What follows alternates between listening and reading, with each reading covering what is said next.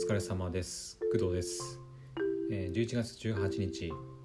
木曜日夕方の4時35分でございます。はいというわけで今日も夕方の配信やっていきたいと思います。でえっ、とね夕方の配信ではうーんとねまあいくつかちょっと話したいことがあるんだけどちょっとどのぐらいのねそれぞれ長さになるかわからないのであのざっと話していきたいと思います。えーまず、えー夕方というかお昼以降は、えーとね、結構時間はあったんだけど、うんなんかねぐだぐだと、はい、ちょっとね過ごしてました。はい。で夕方じゃない午後はえっ、とねアニメは「えーコミさんはコミュ障です」の第何話だったかな？第7かな？かな、うん、が配信されていたので確か7、うんと7だね。うん。第7話が配信されていたのではいそれを見てました。プール会でしたね。はい。私もあの漫画で読んだ回だったので、はい、非常に面白かったです。であとはそうだね。うん。あとはまあ、まあ、爪切ったりとかね。はい。まあそんな感じで、はい、午後は過ごしてたんですけどえーと、そうだね。何で喋ろうかな。うん、何からいこうか。えーと、じゃあまず、えーとね、イベントのお知らせというか、あの別に私がイベント主催するわけじゃなくて、あのこういうイベントがあるよっていうあの話です。えーとね、Facebook であの広告が流れてきたんで、あの私もさついさっき知ったんですけど、えっ、とね、DMM オンライン展示会で、えーとね、DMM.com と、えー日テレの共同、まあ、イベントなのかな、えーと VCTech2021 っていうのが、まあ読み方ちょっと合ってるか分かんないんですけど、えー、と VCTEC って書いて、まあ、VCTEC かなって思うんですけど、はい、VCTEC2021 っていうのが11月の25日木曜日の、えー10時朝10時から、えー11月27日の土曜日のまあ、18時、えー、と夜夜というか夕方ですね。まで開催されるみたいです。でなんかその VTuber だったりクリエイターだったり、まあ、XR テクノロジー関連企業がまあ一堂に出展するコンテンツテクノロジー総合展っていうふうに書かれております。はい。まあなんかそういうね、まあ、メタバースというかその辺の VR とかあの AR、MR とかでそういうコンテンツにも興味ある人に向けた、展示会になってるんじゃないかなと思います。はい、でまだねあの来場登録私はしてないんですけど結構ねいろんな企業がバーチャル avex 株式会社とかアクティブアクティブエイトアクティベイト聞いたことある気がするんだけどな。小学館集英社プロダクションと他400以上の企業個人の出展が決定みたいな書いてますね。あとは日テレ人気企画のプロジェクト V と連動したオンラインステージを11月27日の土曜日15時から開催するみたいです。はい。えっ、とね VTuber のなんかミカエルさん。これちょっとわかんないんだけどカエルの姿をしたミカエルさんと未来あかりちゃん。あと藤井葵ちゃん。あと鈴鹿歌子ちゃんかな。うん、とかがあの、まあ、出演されるみたいでなんか VTuber100 名を集めたクイズ大会やるみたいですね。はい。でうん。そんな感じかな。まあ他にもだからイベントとしては252627、まあ、3日間かけてやるみたいなんですけどはい。いろいろそういう VTuber のクイズ大会とかそのメタバースに関わる、えー、と企業の、まあ、代表の人たちリアリティの代表取締取締役社長の DJ リオさんかな？とかなんか書いてますね、うん、結構そのバーチャルキャストとか、うん。まあ、いわゆるそういう、まあ、僕たちはクラスターとかねあの最近ちょっといじってますけど、はい、そういう VR 関係メタバース関係の会社の代表の人たちが、まあ、集まってあの今後のね、まあ、メタバースの可能性とかついていろいろお話ししていくイベントもあるみたいです。はい、なのでそういうメタバースとかね VR とかまあ興味ある方は参加してみたら面白いんじゃないかなと思いますなんかね見た感じなんかその企業向けのイベントなのかなって思うんですけど一応ね個人どうなんだろう個人で出展対象の展示会れ参加できるのかな？あうん。一応ねあの一般の方も参加 OK っていうふうに書いてあるんであのおそらく参加できると思います。一般の私みたいな人間でも。いやちょっと待って。うーんとね。えー、もしなんかビジネス ID が必要とか書いてますね。うーんわからないですちょっとまだやってないので何とも言えないんですけど来場申し込みには、えー、ビジネス ID なるものが必要らしくて、まあ、DMM のオンラインイベント共通で使える共通会員 ID ですみたいな感じで書いてるんですけど、うん、なんか新規発行すればもしかしたら、はい、参加できるかもしれないですね。なので、まあ、企業に向けた、まあ、そういうイベントなのかもしれないんですけど一応個人でも参加できるんじゃないかなと、うん、一応ね一般の方も参加 OK って書いてあるんで、うん、参加できると思います。このビジネス ID ね新規発行すればいけると思います。はい。私は、まあ、参加するかまだ決めてないですけど、まあ、そういうイベントがあるんだよっていうのをあのついさっき Facebook の広告で知ったんではい。皆さんにお知らせしたいなというふうに思ってお話ししてみましたはいというわけで次のお話に行きたいと思います。でえっ、ー、とね次の話はえっ、ー、とね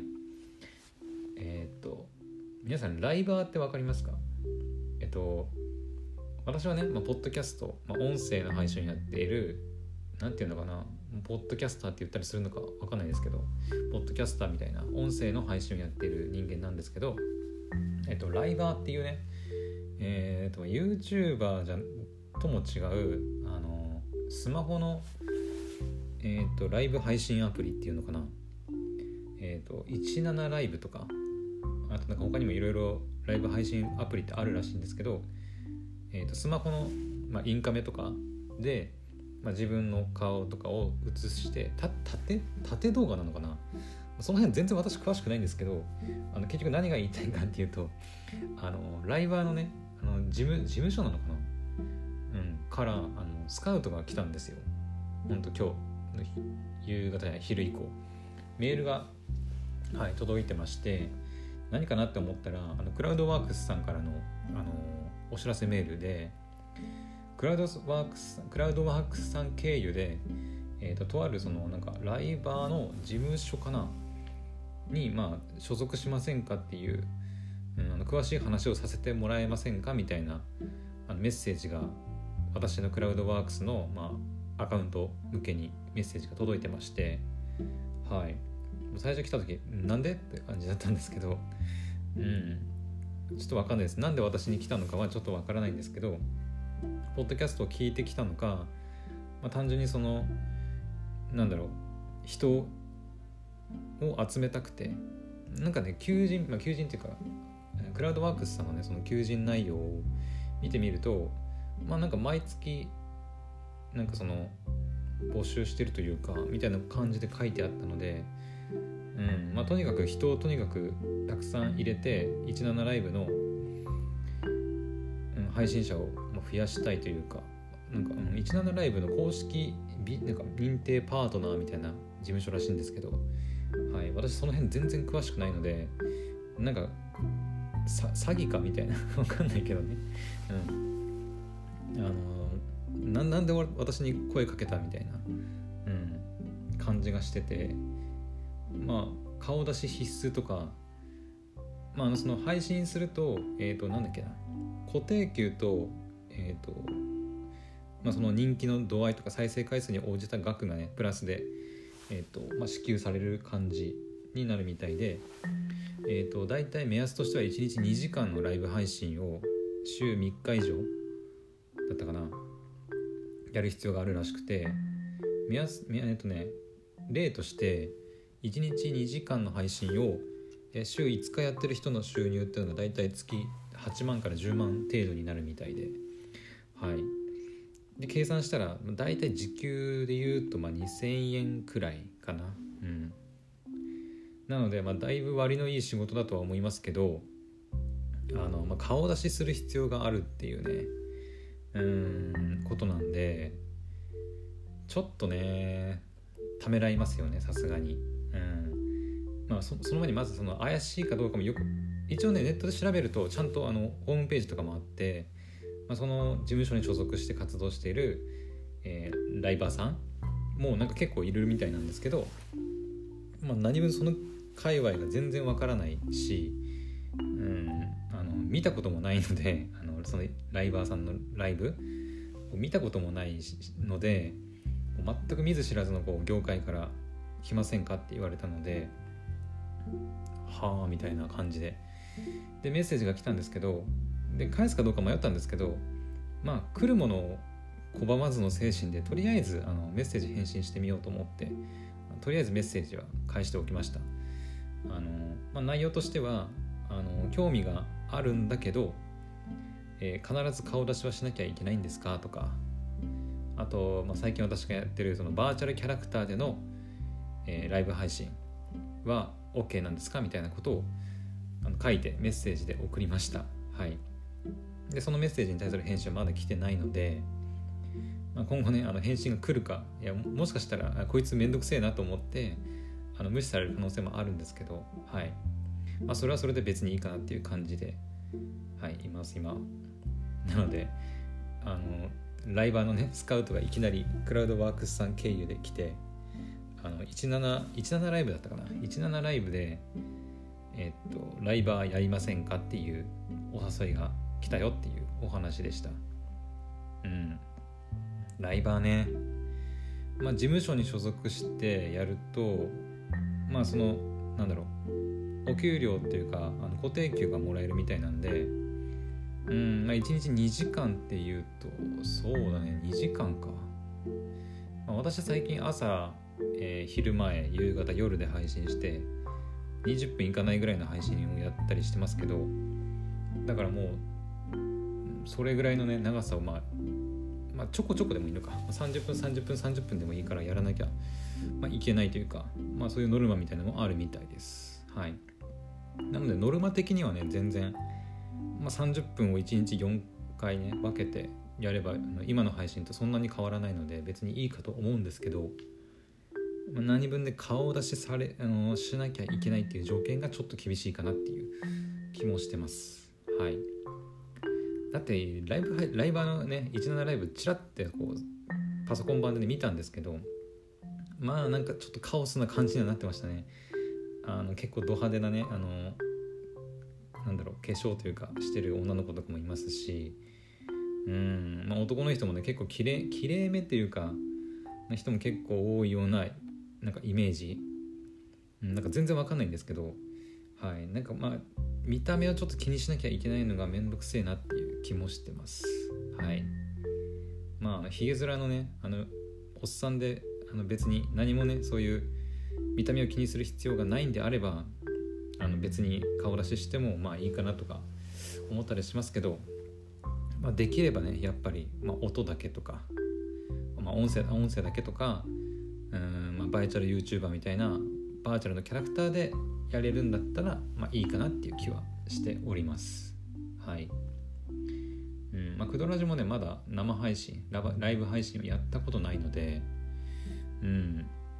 まあ、今この収録も、まあ、ほぼね、うんまあ、一人喋りのライブ配信みたいな、うん、ほぼノーカットであの大体いつもお送りしてるので、はい、まあライブ配信になろうとあんまり変わらないとは思うんですけど、はい、ライバーねスカウト来たんですけど、まあ、やるかどうかちょっとまだ分かんないです。とりあえずメッセージがあの返ってくるかどうかも分からないので、はい、続報をお待ちください。はい、というわけで、えーとライバーのお話は以上です。で、じゃ最後ですね。最後は、えーと、クラスターですね、えー、バーチャル SNS のクラスターのお話です。はい。えっ、ー、と、お昼にね、スマホ版のクラスターのアプリ使って、ちょっと遊んでみました。で、えっ、とね、参加したワールドっていうのかな？はえっ、とねロビーと一番一番最初にそのワールドに行く前に、まあ、誰でも入れるロビーっていうのがクラスターの公式であるみたいなんですけど、まあ、ロビーとえっ、ー、とねなんだっけバーチャル競馬場。えっ、ー、と今 SAO ソードアートオンラインによるねなんかその JRA の日本中央競馬会が公式で認めてるそのソードアートオンラインとのコラボレーションワールドなのかな。が、えーと、あったので、まあ、それにちょっと参加してみました、うん、あの他のねユーザーと交流したりとかは全然してないんですけどあのワールドをねこうちょろちょろ動き回ったりとか、はい、スマホの操作感なんかをちょっと確かめてみました。で率直な感想を言うとあのスマホ版のえー、っと、まあ、アプリ版のクラスターの方が、えー、PC より結構快適でした。はい。あのざっと触った感じですけど。うん。あの私のねスマホ、まあ、前々から言ってるように iPhone8 ね。あのだいぶ古い iPhone 使ってるんですけど、えー、それでね動かしても全然普通に動きました。全然カクつくとかも全然なかったですね。うん。なんか全然普通に動くしあの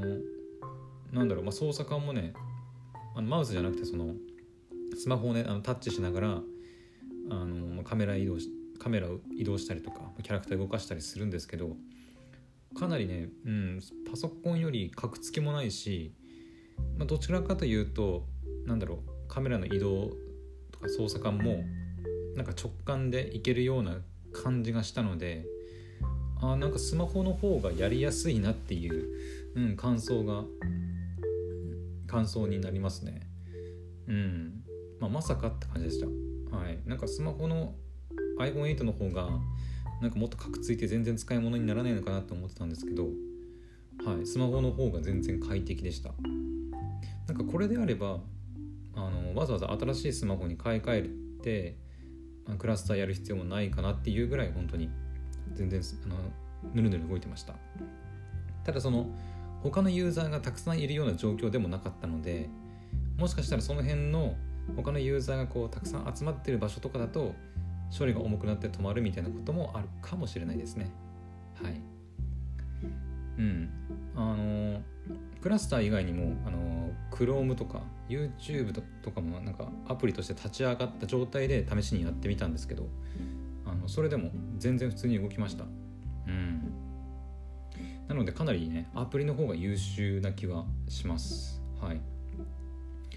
まあ、どうなんだろうねそのスマホのその画像、まあ、映像というかそのバーチャルの、えーとまあ出、出力っていうのかな何だろう処理に処理がそのスマホの、えーとまあ、グラボみたいなものにその依存するのかどうかよく分かんないんですけどなんでこんなにスマホの方がヌルヌルなのかはちょっと分かんないですね。うん、うんなので普通に遊ぶんであればスマホでいいかなって思ったりする感じかな。ただそのパソコン版じゃないと自分で、えーとね、ワールドというか部屋みたいなものを作ったりすることがなんかできないらしいので、まあ、そこはね、まあ、ちょっとしょうがないかなっていう気は、うん、してますね。スマホでもね、まあ、できたらいいんですけどどうなんだろうね。今はできるのかな。ちょっとわかんないですけどはい。まあ結論言うと本当にあのスマホの方がめちゃくちゃ快適にクラスター遊べたのでうん。スマホでいいじゃんっていう感じはしてます今のところは。はい。まあさっきも言ったようにその私はねゲームまあゲーム配信をばその、S、クラスター内でやるかどうかは分かんないですけどあのまあライブ配信とかもねさっきライブの話もしましたけどライブ配信とかもただ単にポッドキャストの配信をまあやってもいいんですけどどうせだったらそういうクラスター内でやってみるとかっていうのも面白いなと思ってたので、うんまあ、自分のワールドというか部屋みたいなものを作るんであればパソコン版のクラスターをね使う必要がありますけど